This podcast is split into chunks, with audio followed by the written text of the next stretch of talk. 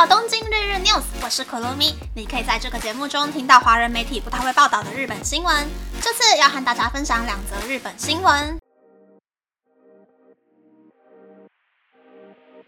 第一则新闻是日本政府加强西日本地区的军事武力。日本政府将公共基础设施准备计划案交到明年度预算申请中。计划案以加强日本国防，并因应台海战争。规划要加强或新建四十个港口及机场，这些机场和港口平时是民用交通和物流的枢纽，但在紧急情况下，会让自卫队的舰艇和战斗机在这些地方停靠或起降。计划案中写道，要在距离台湾一百一十公里的冲绳县与那国岛建设容纳自卫队的护卫舰和海上保安厅的巡视舰的港口，为了因应中国海警局侵入日本领海。冲绳县的石垣海上保安局将扩建石垣港的码头，还预计加长冲绳县那霸港、福冈县博多港、香川县高松港和福井县敦贺港等港口。在机场方面，将延长冲绳县新石垣机场和那霸机场的跑道，也考虑要新建停机坪等设施。鹿儿岛机场、宫崎机场、高知机场也将进行跑道延长工程。的新闻是，豪大雨不断，但东日本地区的水库却缺水。因为连续来了两个台风的关系，爱知县以南的西日本地区降雨量高于往年，但静冈县以北的东日本地区降雨量却比往年还少。尤其关东地区虽然下了好几场好大雨，但雨都下在局部地区，水库没有进水。在新泻县内，还因为缺水，出现了稻田和黄豆田干枯，无法收成的情况。甚至还因为过于炎热的天气，有十八头牛和四千五百只鸡被活活热死。就连北海道也因为天气太热，在中暑警报机制开始的第三年，第一次发出了中暑警报。虽然这个周末日本海侧地区有降雨的可能，但群马县最大的史木泽水坝集水区以及东京都都没有降雨的机会。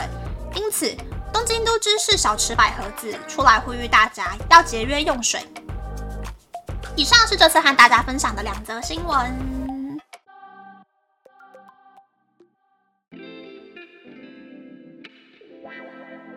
第一则新闻是加强西日本国防的新闻，感觉日本对台海战争很敏感呢。但说真的，日本的海警船还有违法的渔民最常出现的海域就在九州的鹿儿岛以南到花莲隔壁的与那国岛之间。这些地方都是小小的海岛，机场跟港口都不能够停靠战斗机和大型船舰，可以理解日本想要扩大这些设施的心情。是说日本跟中国的不和已经从政治烧到经济了。日本企业从年初开始，已经好多个干部莫名其妙被反间谍法给逮捕了，已经有很多日本企业宣布要撤掉厂房，而且昨天开始排放核废水后，中国就说要禁掉所有来自日本的海鲜。看来今年帝王蟹跟水产蟹的价格应该变便宜。第二则新闻是关东地区真缺水的新闻，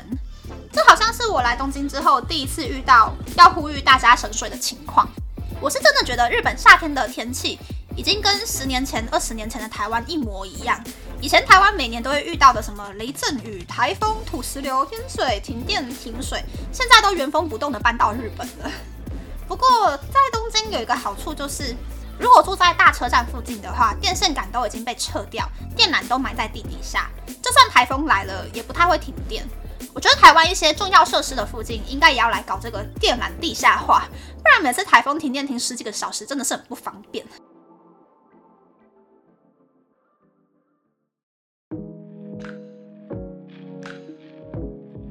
接下来想和大家分享我在录音之前看的。昨天发行的 Play 的新歌 MV，然后也看完了五个人的直播，我的追星生活又重新开始了呢。这次的新歌我觉得是真的蛮好听的，跟其他大家可能比较熟悉的 K-pop 有很大的区别。我觉得现在的韩国偶像比起歌曲更追求所谓的视觉效果吧，就会为了舞蹈选一些节奏强又洗脑的歌，然后大家就很容易觉得说，嗯，为什么韩国的歌听起来都一模模一样样，没有什么差别？但是 Play 不是二点五次元的偶像吗？视觉效果靠动画就可以完成了，他们的歌曲就比较不会受到这些限制，就能够唱一些比较有特色，就算没有画面，只用耳朵听也觉得很好听的歌。推荐大家有空的话可以去听听看 Play 的新歌《第六个夏天》。那，这次的分享就到这边，不知道大家喜不喜欢这样的节目呢？欢迎大家留言和我分享你的想法。喜欢这个节目的朋友，可以在 Apple、Spotify、Google、s o u n KKBox、My Music、First Story、Mixer、Box、Podcast 平台和 YouTube 订阅《东京日日 News》，可以多多按赞、评分，或是填写资讯栏的节目优化问卷，帮助这个节目变得更好。还可以在 Instagram 或 Search 追踪《东京日日 News》JJ Tokyo 的账号哦。拜拜。